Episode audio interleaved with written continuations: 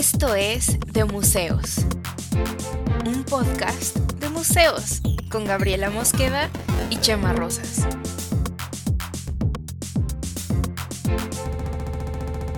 Bienvenidos. Hola Mika, hola visitantes de museos. ¿Cómo Hola, están? Gab. ¿Cómo me encanta este micrófono, eh? Estás a dos de poner tu canal de ASMR. A dos. Pidan suficiente y a lo mejor lo hacemos. ASMR de museos. No, no suena tan mala idea. ¿Qué podría, qué habría en una SMR de museos, güey? Zapa- eh, sonido de zapatos así como caminando en mármol, así, tic, tic, tic, tic. Sería un buen. ¿No? Pues miren, si ustedes quieren, ah, pidan y no, no garantizamos que, que les vayamos a hacer caso, simplemente queremos saber si, si eso es algo que les interesa. Y también Mera qué tipo de. ASMR, qué tipo de ASMR sería de museos, porque bueno, sí, los zapatos, como en, en un piso prístino. ¿Sabes qué? Barullo de barullo de cóctel inaugural, vasitos plática, cling, este, brindis y cosas así, Una, una risa de alguien que sabe cosas. tal cual. ¿no?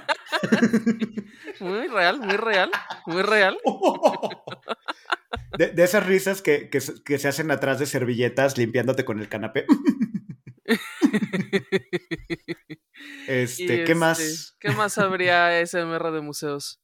Um, Va pasando alguien con boina y bufanda. No sé cómo se vería, cómo se escucharía eso en ASMR, pero funciona, ¿no? pero no sé si a la gente le interese mucho escuchar eso. No, no, Porque yo tampoco. como sonidos así. Mira, no entiendo mucho lo que le interesa a la gente que le gusta el ASMR. He, he- he oído que es algo que o te... ¿Eres sensible a eso o no? ¿Tú no? ¿Sabes? A mí no, o sea, no. O sea, yo digo, ah, son sonidos muy cerca.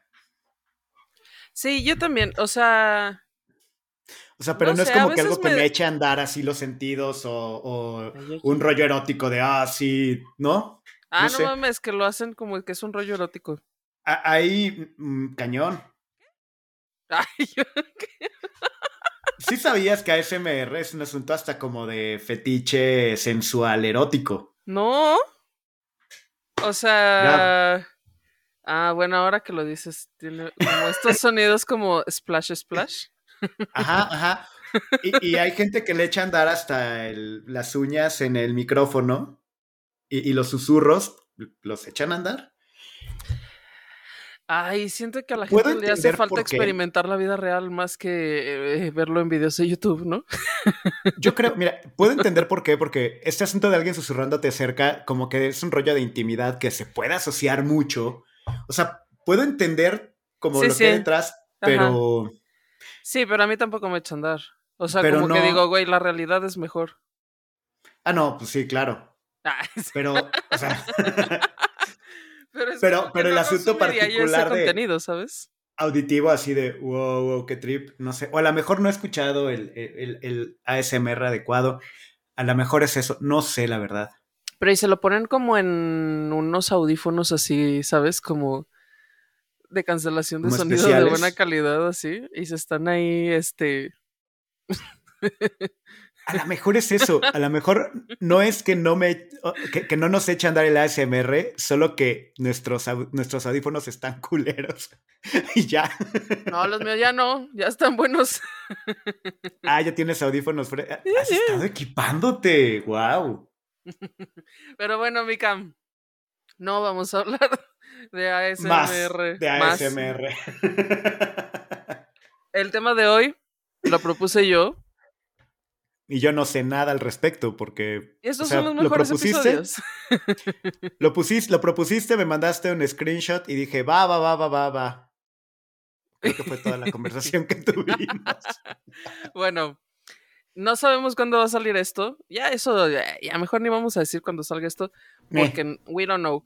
Pero este, fui eh, la semana pasada al evento de prensa del Jumex de una exposición que se llama Janis Kunelis en seis actos. Y esta exposición está muy piciosa, la verdad me gustó mucho. Em, y entonces dije, buen tema para abordar desde, sabes, desde esta cosa que la gente sí puede ir a ver a... Porque creo que va a estar como hasta forever, como hasta septiembre. Em, entonces podemos ah, hablar ah, seguro para entonces sí salió ya el episodio. esperemos, esperemos, ya no se sabe. seguro. La vida está loca. Pero este. Pero bueno, esta exposición la pueden ir a ver y pueden entender un poco como las referencias de. O sea, ¿sabes? Porque siento que luego muchas veces, y eh, pues, pues es que es imposible que les decimos, ah, pues este, Gaudí, vayan a Barcelona a verlo, pues está difícil, ¿no? Pero esto sí pueden ir a verlo y además, este, es un tema que me, mm, estuve como tratando de hacer memoria y más o menos recuerdo que alguna vez lo mencionamos, pero así muy por encima. Ok, a ver, la, yo no he dicho cuál es el tema. Sí, no has dicho cuál es el tema, porque digo, ¿la exposición cómo se llama?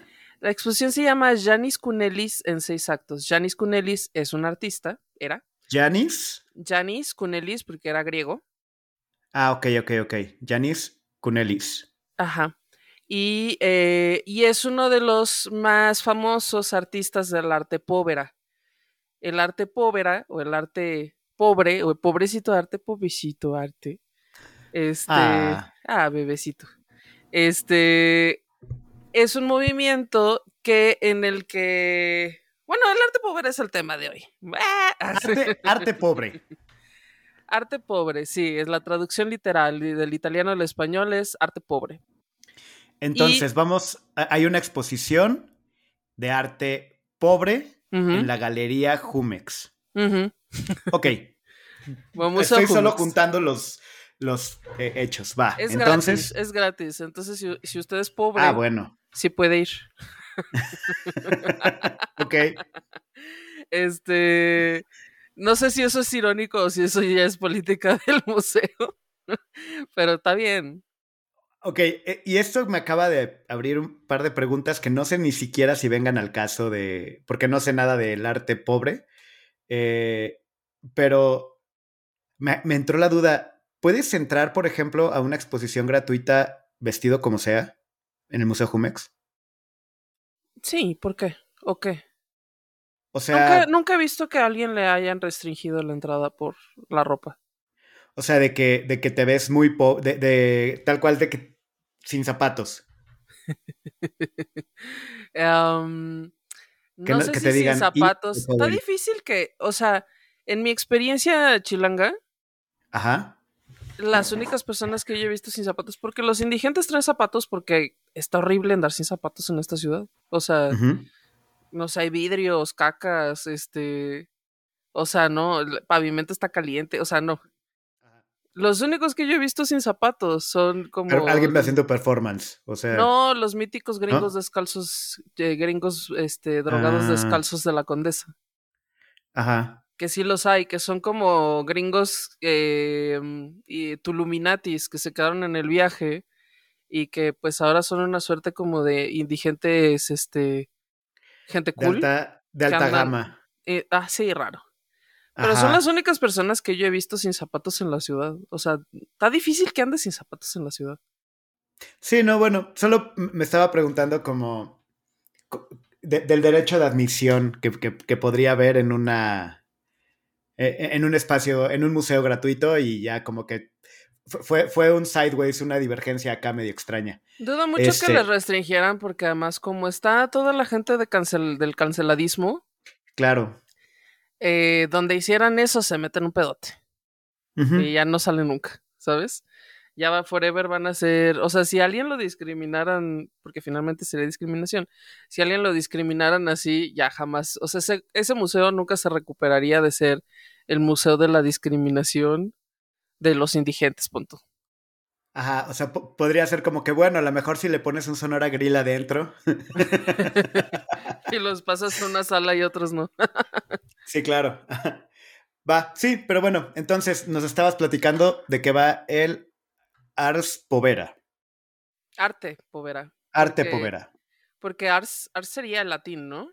Ok, creo que sí, arte povera. Arte povera porque además e, el arte povera es eh, de, los 60, 70, o sea, no es tan viejo. Y es italiano. Eh, casi todos los artistas del arte povera nacieron, eh, o sea, muy ahí recién nacidos después de la Segunda Guerra Mundial. Pues entonces estaban todos ahí que recién naciendo y todavía estaba la guerra. O sea, babies de la guerra. Y entonces, em, porque es como toda una generación y además casi todos salieron de una ciudad que se llama Turín. Entonces, este... De, los chocolates. La ciudad famosa por sus chocolates y por sus conejitos de chocolate, claramente. ¿Qué más pasa en Turín? No sabemos, pero sabemos que hay conejos solo los conejos de chocolate pasan en esa ciudad. Ah, bueno, este también el manto, ¿no? De, de Turín. Ah, el, ¿cómo se llama? El sudario. la sábana santa, el santo sudario. el santo, exacto. Creo que no es lo mismo, pero bueno, X. Bueno, ah, mira, cosas, cosas, interesantes de Turín. cosa interesante. hay chocolates, hay la sábana de Jesus Christ muerto. Ajá. Hay el arte pobre. Muy interesante lugar. Mira. este, pero bueno, todos ellos eh, o sea, me imagino yo que en, contexto, please, de, de, esa época, audio de contexto, please, em, debe haber sido como toda una, ¿sabes? Crecer en un, en un país de la posguerra, un país que perdió la guerra, eh, inmediatamente después de la guerra, pues debe haber sido muy duro, entonces como que generó diferentes em, tipos de pensamiento y entonces la idea del arte povera, o por lo que se llama arte povera, que es otra cosa que sucede, ellos no se pusieron, nosotros somos los del arte povera, no, o sea, les puso el nombre un crítico de arte. Y se llamaba povera porque ellos lo que buscaban era como em, enfrentarse o contraponerse a, digamos, el pop art y al, y al minimalismo estadounidense que eh, tenían esta cosa como súper comercial, ¿no? que sí tenían una intención muy comercial, tenían referentes de cultura de masas y así. Y entonces, y también el minimalismo de aquella época, pues estaban cotizando, era como lo más de lo más en esa época y estaban cotizando súper caro. También por tipo de materiales que se utilizaban y todo esto, ¿no? Entonces, como su, su postura principal era oponerse a este tipo de comercialización, entonces empezaron a juntar de que piedritas, escombro, ramitas, eh, viejas eh, velas de barco, em, eh, costales, para usar todo esto que sería material. O sea, una parte de la justificación es que el arte es caro, sobre todo, por ejemplo, la escultura, porque los materiales que se utilizan para, para crearla son caros. El bronce es caro, ¿sabes? Claro y las dimensiones y todo, ¿no? Entonces... Bueno, los insumos de arte en general son una lana, ¿no? Eh, eh, estaba viendo hace rato, así tal cual me salió un TikTok de... sobre pintura, pintura al óleo. Y sí decían de, ah, bueno, un, bueno, un litro de pintura al óleo te puede costar miles de pesos. Sí. O sea, miles. Para empezar, para empezar, no, ajá, ajá, no, no te venden miles, digo, no te venden litros, te, venden, tubitos. como tubitos.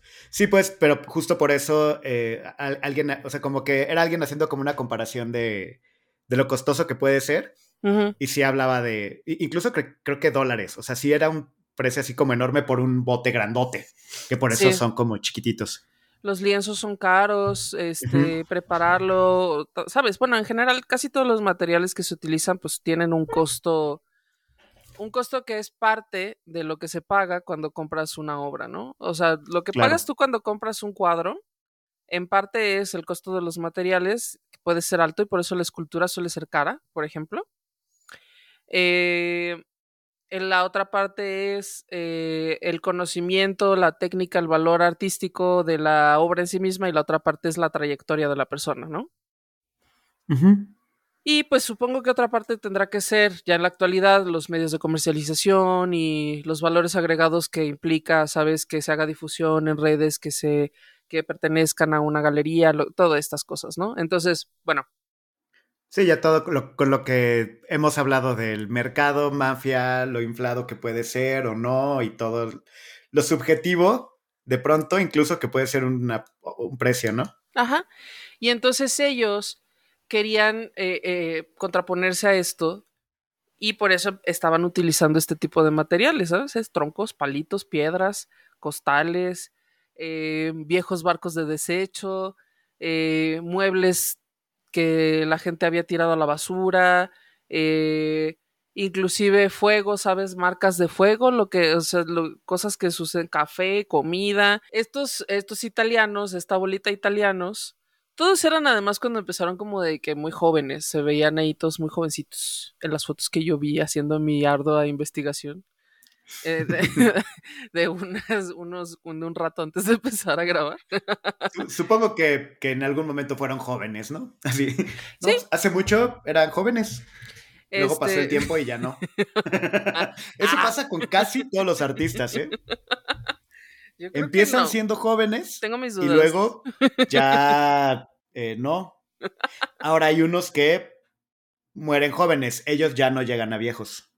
That is true. Es very Pero bueno, Mikam, estos jovenzuelos empezaron a hacer cada uno diferentes prácticas. Entonces, en, en, en, utilizar estos materiales que. Porque también se estaban como un poco despojando de esta idea de que los materiales del arte tienen que ser como nobles o elegantes, ¿sabes? Que las esculturas tienen que ser de mármol o bronce, que los lienzos, que, o sea, como todo tan estructurado como había estado durante muchísimo tiempo, inclusive en las vanguardias, inclusive el surrealismo, por ejemplo, utilizaba lienzos y, eh, sabes, y las mismas preparaciones y tal, pues las pinturas de Dalí siguen teniendo como esta maestría de la técnica y del uso de los materiales y demás, aunque la temática sea diferente. Igual los, impresionistas, punto uno.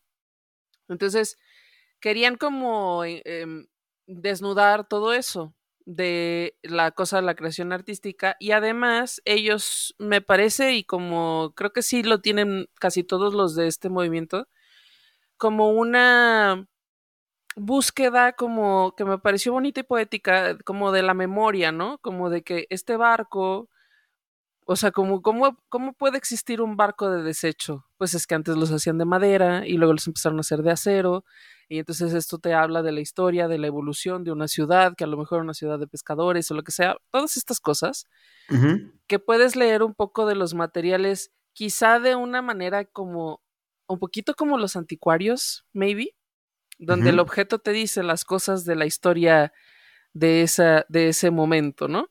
Y entonces reutilizarlo como para la, para, para hacer lo que ellos llamaban pintura expandida. O sea, hacer pinturas, o ellos pensaban en esto como pinturas, pero no estaban usando pintura, estaban usando objetos con los colores de esos objetos, en, de cierto modo como en, ensambles así grandes, ¿no? Como eh, Como... ¿No? Bueno, el, güey, el güey, tú dices el güey que hacía las cosas que se veía del cielo. Ajá, ajá, que, y que agarraba, por ejemplo, ropa sucia y entonces empezaba a acomodarla y al final era así una niña jugando o otra cosa. Eso fíjate que sería más bien como land art. Porque land art hace eso, como grandísimos ah, formatos utilizando. Art attack. ¿Sí?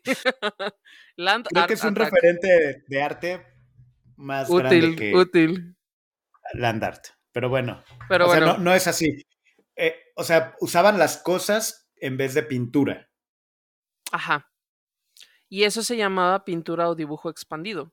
O sea, em, por ejemplo, en esta exposición de Yanis Kunelis hay una instalación que se me hizo muy bonita, hecha con viejas velas, con velas recuperadas de barquitos, de barquitos abandonados. La tela pues está vieja, deteriorada, tiene, como sus escudos y sus cositas que la gente pintó allí. Y, em, y entonces él eso lo piensa, pues sí, un poco como instalación, pero más bien como escultura. Pon Es lo que te iba a preguntar, porque si utilizas objetos en vez de pintura, pues no es pintura, es otra cosa, ¿no? Pues es tratar de, es tratar de como modificar e, es que es justo lo que trataban de hacer, tratar de modificar que nosotros pensamos pintura con, ¿sabes? Con pincel. Y pensar en que la pintura es más bien algo que tú ves colgado en la pared y que te hace tener una cierta experiencia estética, ¿no? Y que en ese sentido no necesariamente tiene, para ellos, no necesariamente tenía que utilizar pigmentos, sino que usaba los colores y las memorias de los pedazos de objeto que estaban poniendo allí. Y la verdad es que son muy bonitas. A ver, estoy tratando de imaginarlo y creo que es curioso que no he visto nada de, de esto. Eh, y mi referencia puede ser muy, muy, muy chaborruca. A ver. El arte que hacía Phoebe en Friends hacía unas muñecas en unos marcos, ¿no? No me acuerdo. Es que, ¿sabes qué? Cero fan de Friends, tío. revelación. Yo, yo los vi en cuando yo estaba en secundaria y prepa y era como, wow. O sea, sí también era, lo que, era lo que había. No, sí Pero me acuerdo mucho, me acuerdo mucho de, tenía unos cuadros con, con unas muñecas. O sea, haz de cuenta que el, que el cuadro le pegas una Barbie. Ah. E, y lo enmarcas y lo cuelgas con la Barbie así, saliendo. es que, a ver, mira, déjate mando, te voy a mandar una foto. Es lo que estoy, estoy tratando de imaginar el, el, arte povera eh, y, y, solo tengo estos referentes, pero a ver, sígueme describiendo, a lo mejor píntame con tus palabras una pintura expandida de arte povera. Mira, déjate, te, te mandé ahorita ya una fotillo de lo que hay ahí en la expo, por ejemplo. Estas cosas son, estas cosas son pinturas, ¿lo estás viendo? Si no, ya para la gente que. Ahorita se los describo, pero para cuando eventualmente en algún momento del futuro subamos esto a YouTube, se las pongo. yo, lo que veo, yo lo que veo es un, un, mar, un cuadro, o sea, literalmente un cuadro negro, pero no como que un cuadro de una pintura, o sea, veo un cuadro negro. Con una mesa, o más bien dos mesas rotas, viejas, pegadas, una sobre otra. ¿Sí? Que no sé si son mesas. Ah, y esas mesas en la superficie tienen eh, lienzo, creo. Como cachito de mantel, sí, pero lienzo, ajá. Y, está pintado de gris. Sí, son muebles recuperados. O sea, Janis Kunelis me lo imagino que era como una suerte de pepenador del arte. que iba recolectando, ¿sabes? Que piedritas costales, muebles viejos, este. Sombreros, zapatos y ropa usada. Esto es pintura expandida. Eh, esto es, o sea, justo lo que trata de, de hacer es que es sacarte de la idea de que la pintura es lo que toda la vida has visto como pintura, ¿no? O sea, que hay más cosas que pueden ser pintura. Porque, pues bueno, ya son los 70 y ya estamos hablando también, estamos dentro de un poquito de los terrenos del arte conceptual, ¿no? Ok, ok. E, estoy un poco confundido, si te soy honesto. ¿Por qué, mi O sea, porque. A ver, te estoy poniendo ahora en imagen las pinturas de Phoebe. Este. eh, este es horrible.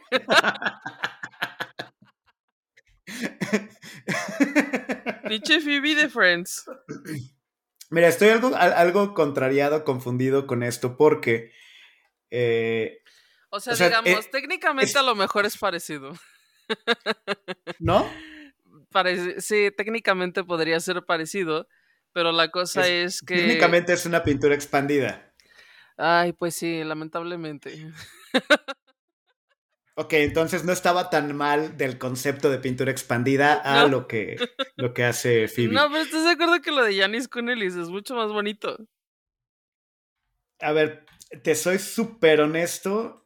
Esta mesa y desde ese ángulo mm, no, no, no me. ¿Cómo diría mi, mi chica Avelina?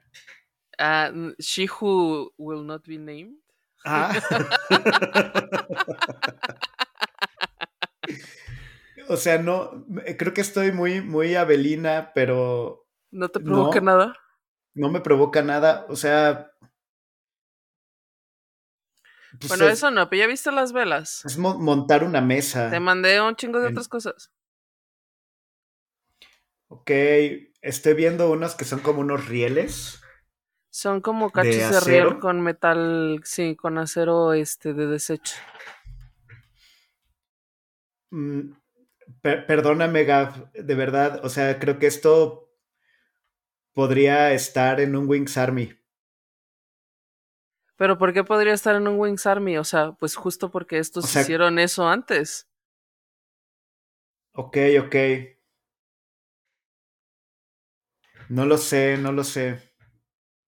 A ver, creo que mi primer problema viendo, Estoy un poco decepcionated este de tu opinión Después de que, te gusta Mauricio Catalán, porque Mauricio Catalán es heredero de este tipo de, ah, artistas, de los del arte eh, povera.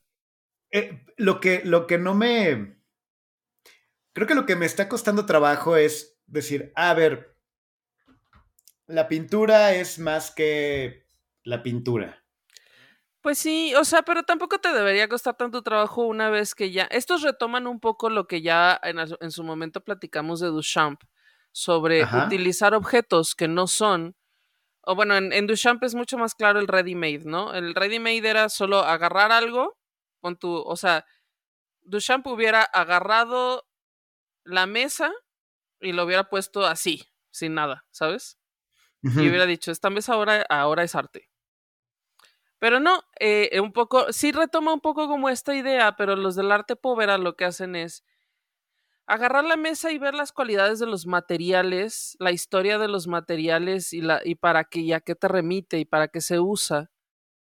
Y entonces, con ese contexto, con esa historia, armar otra cosa que podría ser de alguna manera pintura o de alguna manera escultura, pero de una, o sea, de otro modo, ¿no? Saliéndose del canon de que la pintura es con pincel, de que la escultura es con mármol sino utilizando estos materiales que son como pobrecitos, ¿sabes? Son materiales de desecho para crear otra cosa.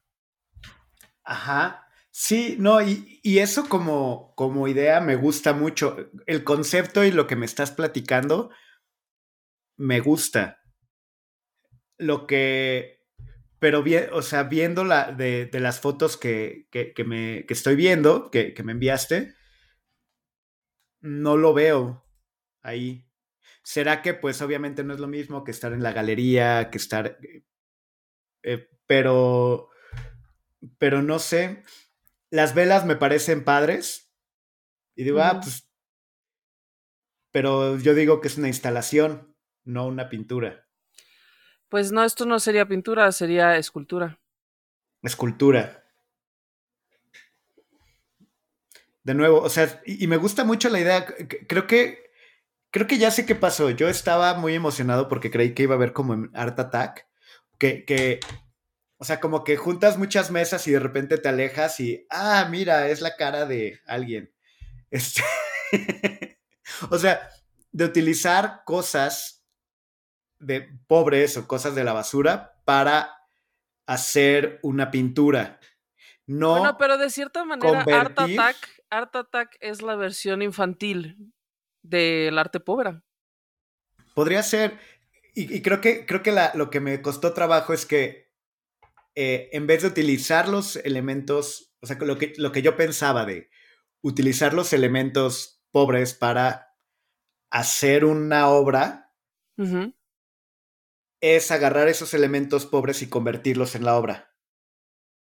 Y creo que hay una diferencia ahí de lo que yo estaba pensando que era. Y creo que por eso me costó trabajo como decir, ah, no sé si me explico en esa diferencia. Mm, no, a ver, abunda, desarrolla, elabora. Sí, porque aquí eh, es, agarro los elementos y los pongo para que ese elemento sea la obra y lo que está significando. Nada más que en vez de poner la mesa en el piso, la pegué en la pared. Pero sigue siendo la mesa y ahí está y el chiste es que se vea que era una mesa o que era un riel y el riel pues lo voy a pegar también en la pared. Pero sigue siendo el riel y se trata del riel. no es que esté haciendo otra cosa, no sé. No, si está haciendo otra cosa porque no estás agarrando. Eh, si hay una transformación, por ejemplo, no en las velas, pero. Pero si hay una transformación, por ejemplo, en las mesas no están tal cual, las mesas están recortadas, están organizadas, acomodadas, una cierta orientación y una cierta, este, una cierta em, plástica, pues como una cierta distribución estética y también hay un manejo de colores. Y los rieles están recortados y están envueltos como en una especie de tocino de riel. y están acomodados en un, que no es un lienzo porque es metal también, em, grande, como de dos metros. Y entonces esta cosa, o sea, cierto es que a lo mejor debería encontrar alguna otra mejor foto, pero este, cuando tú ves esto grande así en la sala, si te enfrentas a una madre de grandes dimensiones, que de lejos es, o sea, lejos es una cosa muy bonita y te acercas y, eh, y dices, ah, no ma, son pedazos de riel como envueltos en tocino de riel, en tocino de metal. o, ah, mira, estos son como, ¿sabes? Como lona, lona vieja con ganchos ahí encontrados, con, con unos hilos ahí colgando verdes y pero y de lejos es una cosa como medio pintura, escultura, así. Pero bueno, pues esto, este es uno de los artistas del arte povera, las prácticas eran diferentes para cada uno de ellos. Pero casi todos tenían, por ejemplo, estaba, hay uno que me gusta mucho que se llama Giuseppe Penone. ¿Por qué te ríes, Pues jiji. Ah. No entiendo, eh, explícame el chiste. ¡Ay! Tú eres el que siempre se ríe de las. Me la volteó este hombre. No, perdón, solo estaba siendo nefasto, discúlpame. Este... ¿Qué onda con el penone? En el, en el penone trabajaba con troncos, por ejemplo. Hacía esculturas de troncos, pero troncos en crudo y nada más decía, mira, y este le pongo estas ramitas que parecen patas y no sé qué, y así, pero nomás eran troncos, no estaba tratando de hacer nada figurativo ni nada, eh, eran troncos. Y, mm, y sus esculturas se me hacen súper bonitas, pues porque tienen esta cosa, es que hay una cosa ahí como... Es que no sé si ya estoy yo como que muy poética o que ando viendo yo estas cosas del arte povera, pero como que cuando digo, ay, los materiales, me parece que tiene una cosa muy de inocencia, ¿sabes? De que voy a agarrar este tronco y lo voy a poner allí y qué bonito tronco. O sea, digo, ah, ah, se me hace muy lindo. o sea, ya mira esta piedra, me gusta esta piedra, quiero ponerla ahí en mi obra. Y agarran la piedra y la ponen. Se me hace bien bonito, güey. Eso está padre, me gusta, me gusta esa sensación. Es como que, o sea, me los imagino como un montón de, de, de jovenzuelos italianos buscando la basura, güey, así de que, mira, mira esta lona vieja, está bien chida, déjame la llevo. mira esta mesa con polilla, me gustó. O sea, ¿sabes? Como una especie como, como, maestros. Como, pepenadores, de, pepenadores del arte. Quiero decir, como maestros de artes plásticas en México, de primaria. Pues a lo mejor por eso no nos extraña, por eso no te parece tan novedoso. Sí, así como, ah, oye, pues vamos a usar cartón de huevos y vamos a buscar en la basura cartón de huevos y tetrapacks para hacer arte ahora. Bueno, sí, ¿no te acuerdas que había unas este, bolsas? Yo me acuerdo que eso existía cuando estábamos en la universidad. Unas bolsas que hacían de que con las bolsas de las papas con ah, estas bolsas de aluminio como que las doblaban así en tiras y luego las entretejían y hacían como unas bolsitas así del hombro.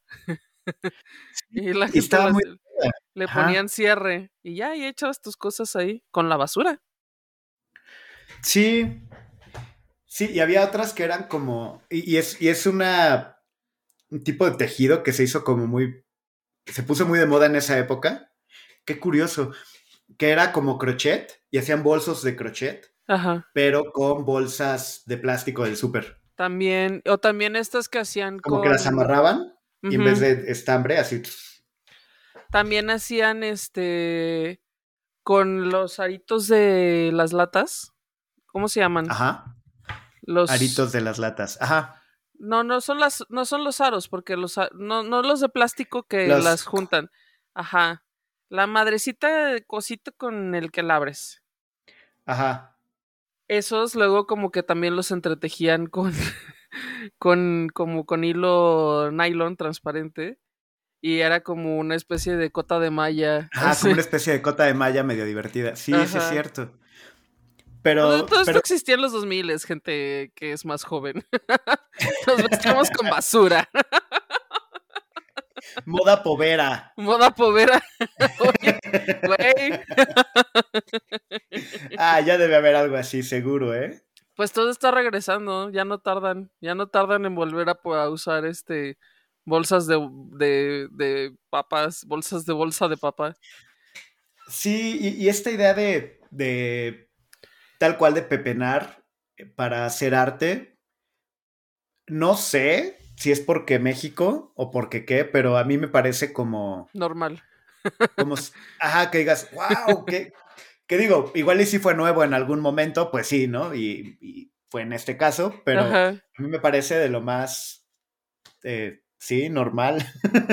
Pues nunca había sucedido hasta entonces. Ajá. O sea, de hecho que para nosotros sea normal, pues en parte tiene que ver con la precariedad mexicana, seguramente, pero también con que esto existió antes y que como que sus, sus, sus, este, efectos llegaron a nosotros en la forma de cotas de malla de madrecitas de lata.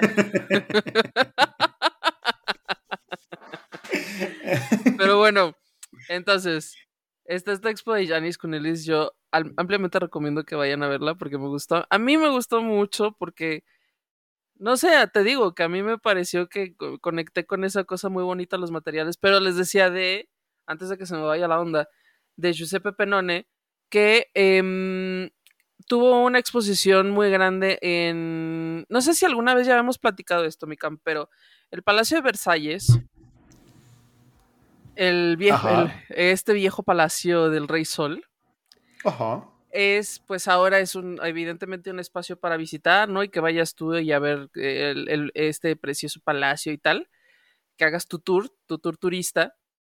Em, pero también tenían, al menos hasta la pandemia, tenían una vez al año una exposición súper grande de algún artista muy relevante em, contemporáneo. Entonces, Tuvieron a Jeff Koons, creo que fue el primero Jeff Koons, ya hablamos aquí de Jeff Koons.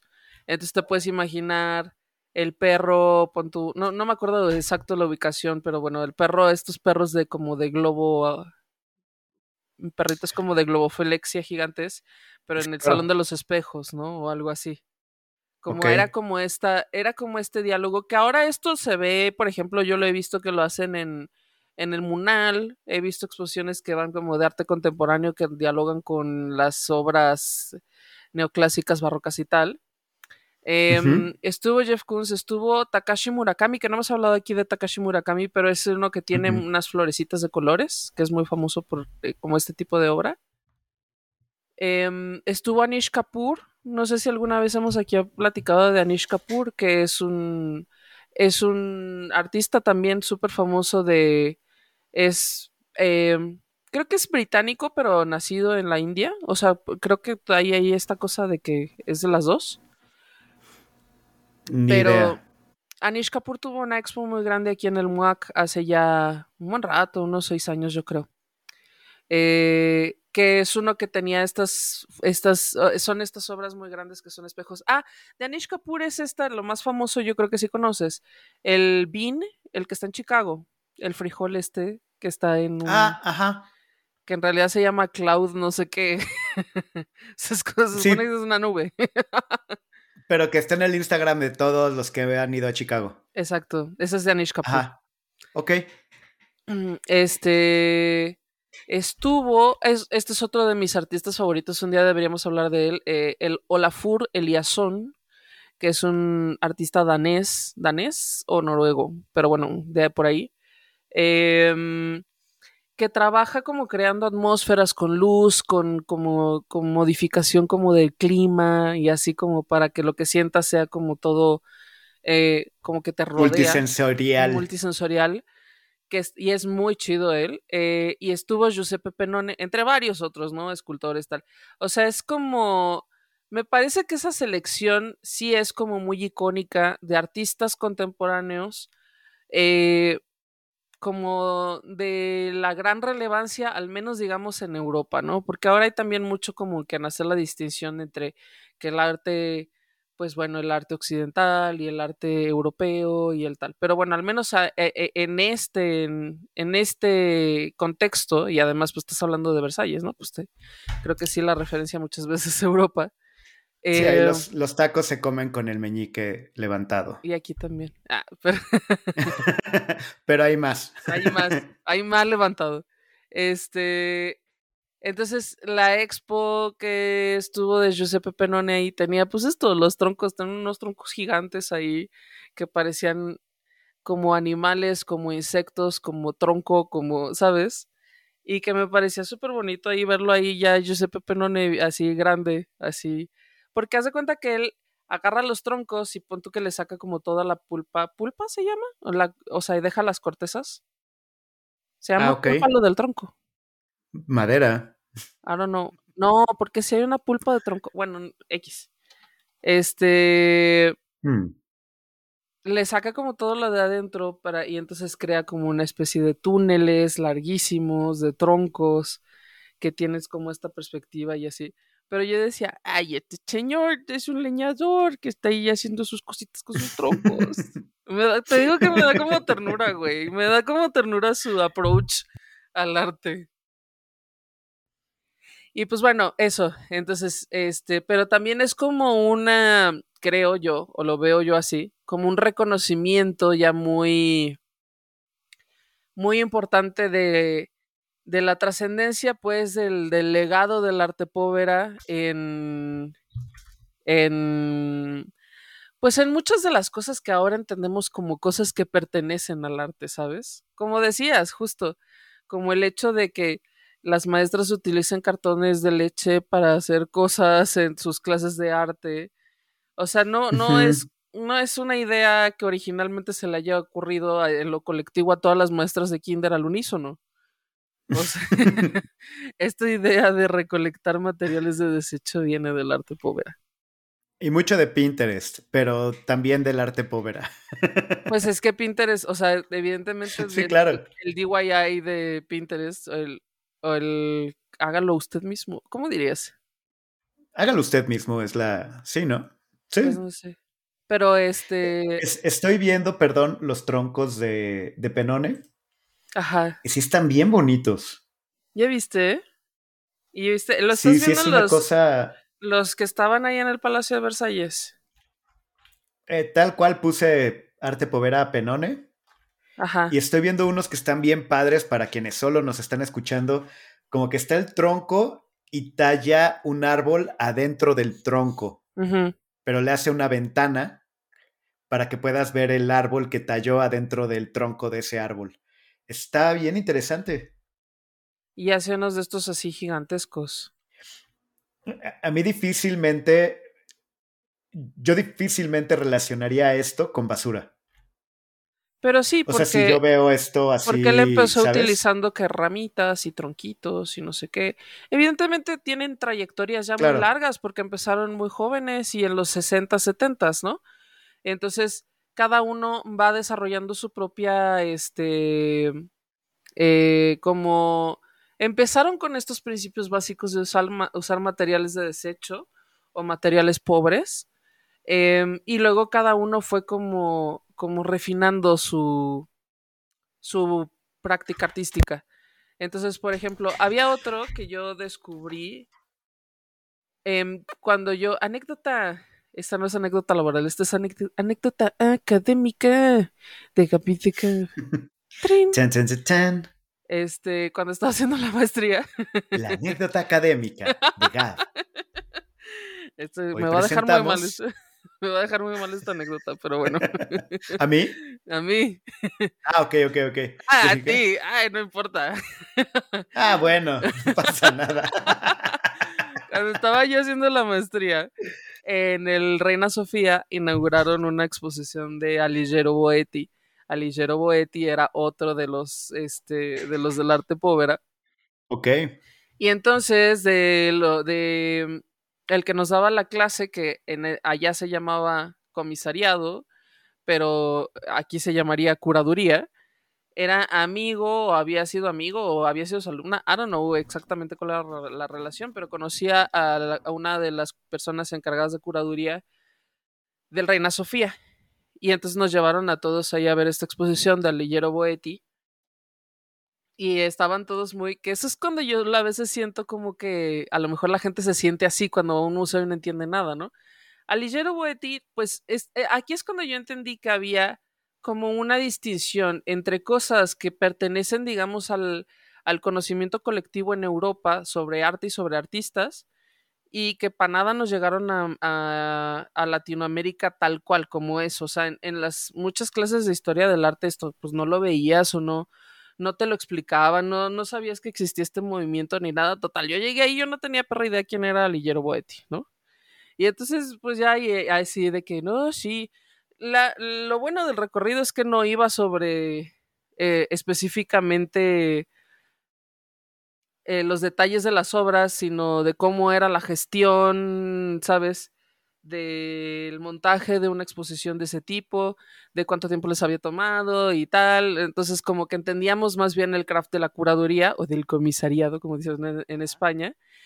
Pero, o sea, de que yo entré ahí, yo dije, ¿y esto qué? Porque lo que estábamos viendo allí ya era como la obra de más no la inicial, no la del arte povera, sino la que ya ese güey había como refinado durante mucho tiempo. Y eran unos mapas que estaban, este, eran como tapices de mapas que había, que estaban, haz de cuenta que era Estados Unidos y estaba en el tapiz bordada la, la bandera de Estados Unidos en donde correspondía a Estados Unidos, ¿sabes? Y la bandera de México donde correspondía Ah, a. México y así. Y así eran un chingo de esas. Y otras cosas, ¿no? Había más, había algunas obras como contextuales y así. Pero, o sea, de que ya a mí me aventaron ahí esa exposición, yo no tenía perra idea de quién era ese hombre. Eh, por eso te digo que esto me va a hacer quedar muy mal, así de que sí fui a ver la exposición de Alighiero Boetti. así. Ajá, sí, como, ah, X, y luego, ah, ok. Tiempo después, eh, o sea, porque además en esa época era como una vorágine académica.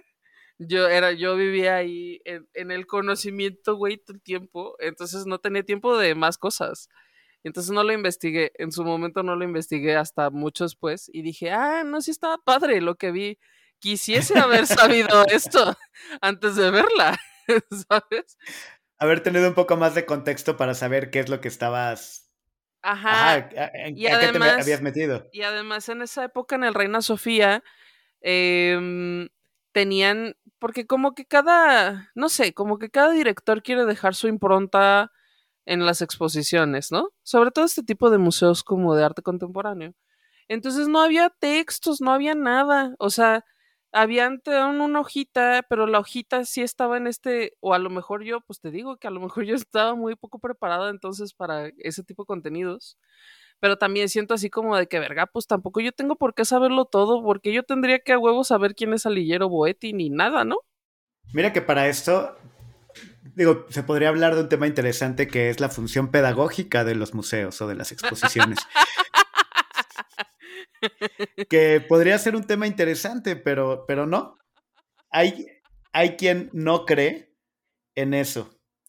Qué triste, ¿no? Que, que, que no se le dé esa, Triste. esa importancia y que se prefiera hablar de cosas que venden. Pero bueno, este, en esa época, Ajá. yo creo que debo tener, porque, porque yo también colecciono estas, o sea, yo también soy un poco pepenadora del arte. Debo tener los folletitos, en algún lado deben existir porque los guardé. Y volé, ¿sabes? De que con mi, en mi maleta, con un chingo de folletos de España. Ajá, cuando claro. me regresé de que vi estas exposiciones, ¿no? Entonces, eso debe existir en algún lado, necesitaría, yo creo que sería un buen proyecto para mí misma, para mi vejez, ah, sería hacer un archivo de estos pinches folletos y todas esas cosas. Bueno, X. Podrías utilizarlos y hacer una obra. Ah, gran Y idea. sería arte pobre. Mm. Sí, Ah. Sí, digo, si, si reutilizas tus folletos de todas las exposiciones a las que has ido para hacer una obra que además está expuesta en un una statement. exposición, podría ser un por eso digo, podría ser una buena obra. El CAM, el Art Advisor aquí. Eh, muy bien. Te digo Cuando que yo solo necesito manager, ¿eh? Cuando lo haga, te voy a mencionar como colaborador. Pero bueno, el chiste es que los folletos no decían, no eran claros, pues no te decían, Alillero Boetti, Ajá. esta persona, por este importante, por esto y por esto. Nada más decían, Alillero Boetti, sus mapas tejidos, no sé qué. Y yo, pues sí, estoy viendo aquí los mapas bordados, pues, pero, o sea, ¿eso qué? o sea, Ujú. ¿qué? ¿Por qué? Y pues no te Pues dicen como, obvio deberías saber porque estás aquí. tal cual. Y eso era como, Ajá. o sea, este es de esos museos, al menos en esa época, el Reina Sofía era de estos museos que, que siento que te tonteaban un poco, ¿no? Y porque tampoco había ningún texto en la pared que te dijera, hola, bienvenido a esta exposición que se trata de esto, ¿no? Nada. Ajá. Era como, era como, pues que la gente entre y experimente lo que quiera, ¿sabes? Pero entonces yo lo que experimenté fue el desconocimiento. por eso, por eso yo conecto con la gente que, que dice que no, que no, eh, que no le gusta, que no se siente identificado, que no le provoque nada. Porque, pues sí, porque yo lo he experimentado, ¿sabes? Sí, ah, y también vaya, ahorita me pasó con unas fotos de esa exposición que me mandaste y que estoy viendo a través de una pantalla. Yo estoy seguro de que, digo, la experiencia de ver esta obra en un museo y es muy distinta a, eh, a lo que puedes tener viendo una foto de la obra y, y no es suficiente para juzgar ni, si- ni, ni la obra ni un movimiento artístico. Pero ni tú mucho tienes que venir pronto acá a la Ciudad de México, supongo, ¿no? Sí, Vamos. Vamos, sí, me late. Y ya, y luego, y luego otro día comentemos. ¿Se acuerdan que hicimos este episodio del arte povera y así? Ajá. Y ya decimos, ya, a lo mejor no te gusta, pero ya a mí sí me gustaría verla de nuevo porque se me hizo muy bonita. Y- Pero bueno, Y la idea, no, y aparte, eh, como, como concepto, como idea de esto que me has estado platicando, me parece. Me parece buenísimo y es el tipo de cosas que, que a mí me resuenan mucho. He, he estado pensando mucho, digo, viendo estas obras y, y con lo que me has estado platicando, de este poeta, Mario Santiago Papasquiaro. mm, sí he escuchado el nombre, no, no soy familiar con la obra. Justo hay una recopilación de sus poemas que se llama Arte y Basura. Mm, Eh, la razón creo que es un poco distinta de, y, y la, eh, lo, lo que él trabajaba era tal vez algo distinto a, a esto, porque él escribía en basura, o sea, él, escribía poemas. Eh, y escribía en basura. O sea, hay poemas que están escritos, por ejemplo, en una caja de cigarros de Raleigh.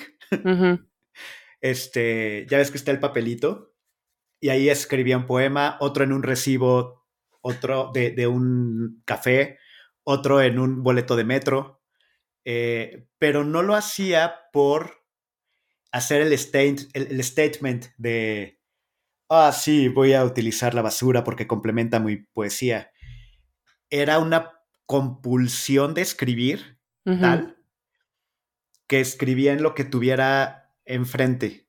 Mm, sin importar ni siquiera como el tema de lo voy a guardar para leerlo después, voy a hacer algo con esto. Era algo que ocurría en el momento y, y sus amigos, eh, entre ellos, o sea, Juan Villoro, Mm. este, o sea, es, es de ese, eh, como que de esa época, pues iban atrás de él recogiendo su basura. ¿Ah, sí? Y de sí, y como que era de, de varios amigos que o, o que le prestaban un libro y encontraban ahí recibos con un montón de poemas en, o en los márgenes de los libros que le prestaban. Y entonces hicieron esta recopilación de, de poemas que escribió en basura. Este, pero porque era un tipo con una compulsión de leer y escribir. O sea, murió atropellado por, por ir leyendo en la calle. o sea, eh, era una compulsión de ese tipo. bueno, de hecho no estoy seguro si sí falleció así, pero sí sé que lo atropellaron por ir leyendo en la calle. Este, o sea, a lo mejor lo atropellaron y no se murió en ese momento, pero. Pero sí, lo atropellaron en algún punto de su vida. O le pasó dos veces, porque una quedó este, medio con, una pierna madreada y luego le volvió a pasar. Pero vaya, eh, me he pensado mucho no en sería autista ese güey. Bueno, no se dice autista, se dice trastorno del espectro autista, ¿o qué? Eh, podría haber estado en el. O sea, puede, que sí, ¿eh? La verdad. Digo, no sé tanto de su vida. Solo ese libro en particular que lo edita Almadía. Mm. Este. Es de mis libros de poemas favoritos, justo porque. Y digo, además de que la edición es muy bonita, porque pues Almadía hace cosas muy bonitas. Este. Tal cual los poemas están. Eh, o sea, están las fotos del recibo está toda la estructura editorial y los poemas son muy, muy bonitos, justo por el contexto de estar en basura. Eh, ahorita te, paso, te, paso, unas fotos y, también para compartir en, video este, cuando salga en YouTube. Pero, pero esta idea de, de, del arte pobre, el arte de basura, el arte también de... Si le quitamos esta idea de, ah, sí, lo pobre contra lo rico. Y es de, bueno, el arte, la belleza con lo que hay. es más bonito, ¿no? Me gusta mucho y creo que tiene mucho que ver con lo que decías este, de Penone, de esta inocencia de puse un tronco aquí porque me gustó. sí, ay, es que eso me gusta mucho. O sea, es que siento que es el mismo impulso que tienes cuando recoges una conchita del mar. Una, una piedra bonita, ¿no? Una piedra bonita. Cuando, yo me acuerdo de eso, o sea, es que esto es a lo que me remite a mí. Cada quien tiene sus experiencias. Pero cuando yo iba al rancho de mi abuelo y éramos niñas, a veces veías una piedra bonita y te la metías en, la, en el pantalón y llegabas a tu casa con tu piedra. Ahí estaba cargando una piedra todo el rato. Y es una piedra, pero era algo como que decías, ay, qué bonita piedra. Y, pero, o sea, es esta inocencia que me parece a mí que es lo que yo veo en, e, en esto. Es como, mira estas velas recuperadas de barcos perdidos, ¿sabes? De, de, de barcos de desecho. La historia de alguien que fue al mar y estuvo en el mar y yo que se pescaba o lo que sea, regresaba, fue, vino. Esta vela tiene esa historia, ¿no? Y este objeto, pues ahí le pintaron y tal y ahora no lo quiere ya nadie. Es como, a lo mejor un poco como la muñeca fea, no sé, como la canción esta de la muñeca fea. Pero... el, arte de Phoebe, de Friends. ¿Ve? Todo regresa. Todo es circular. Pero me refiero a esta, esta cosa muy inocente de, de ver solo un material por lo que es y entender como sus posibilidades artísticas, digo, ya siendo un adulto, ¿no? Pero entender sus posibilidades artísticas desde esa belleza me parece muy entrañable. Entonces, bueno, a mí me gustan los del arte povera, la verdad me gustan mucho. Y justo me llegó un recuerdo de eh, Carlos Montúfar. Ay, saludos a Montúfar si escucha esto. Si llega a escuchar esto o alguien que conoce a Carlos Montúfar, este, un saludo. Este, pero alguna vez que fui a su casa, estaba haciendo una obra, estaba no pintando, bueno, sí, estaba haciendo una obra, pero lo que hacía era agarrar el, el este papel dorado metálico de los cigarros que traían los Raleigh o alguna otra marca, pero que era dorado. Y eso era lo que estaba, eh, los estaba juntando y fumando como chacuaco. Este... fumaba muchísimo de todos modos. Sí, que yo creo que ya no fue, bueno, quién sabe.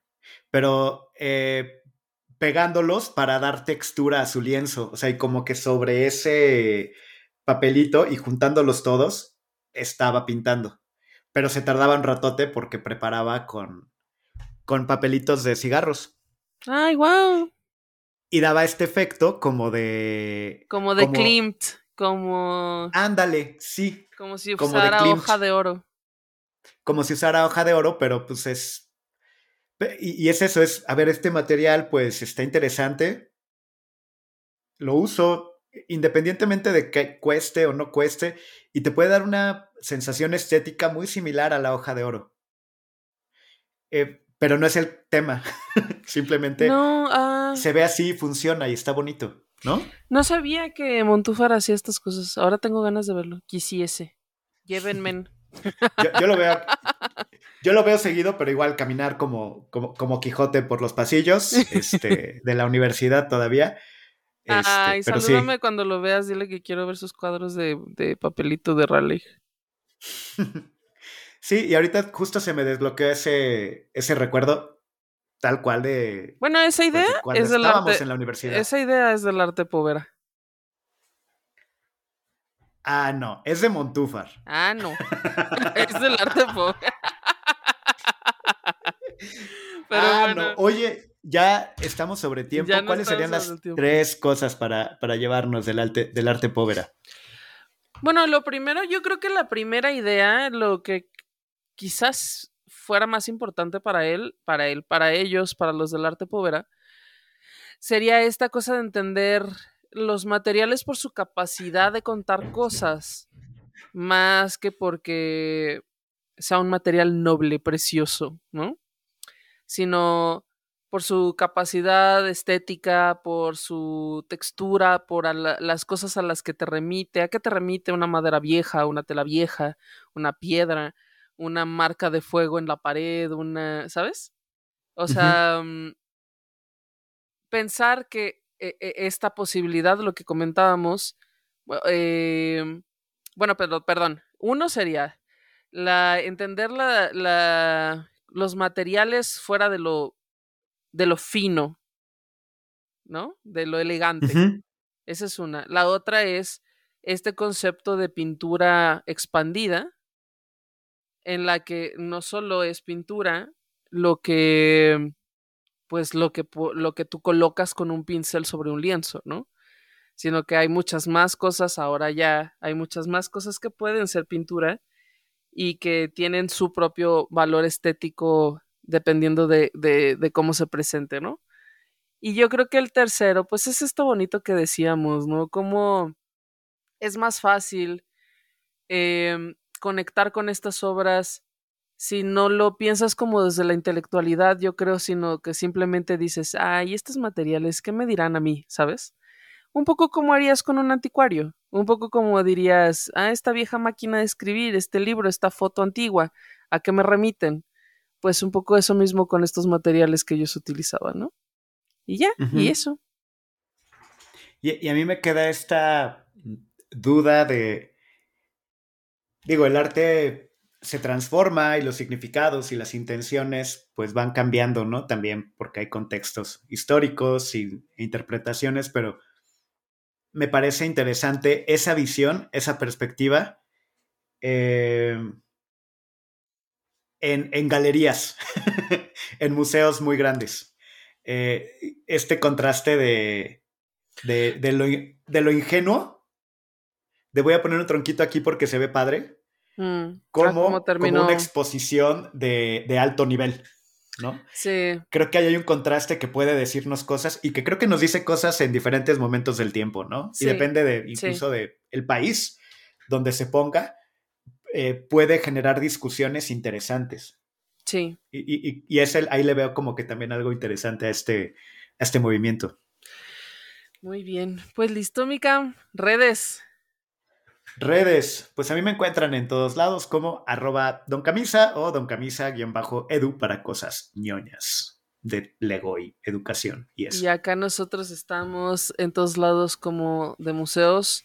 Bueno, no en todos lados. Ay, siempre tengo que aclarar. En fin. Eh, de, arroba de museos en Instagram, Facebook y TikTok. Arroba de museos MX Twitter. Eh, y arroba de museos, no, y de museos MX YouTube. Y, y la página web, que es el gran contenedor de todo, eh, de museos.mx. Si tienen dudas de cualquier tema con las redes, vayan a la página y de ahí van a donde quieran de las redes, porque supongo que ahí tienen camino para todo, ¿no? Sí, ahí están todos los este, enlaces de todo. Pues bien, Gab, muchas gracias. Mikam, te quiero. y a ti. Nos Adiós. Esto fue De Museos, un podcast de museos con Gabriela Mosqueda y Chama Rosas. Hasta la próxima.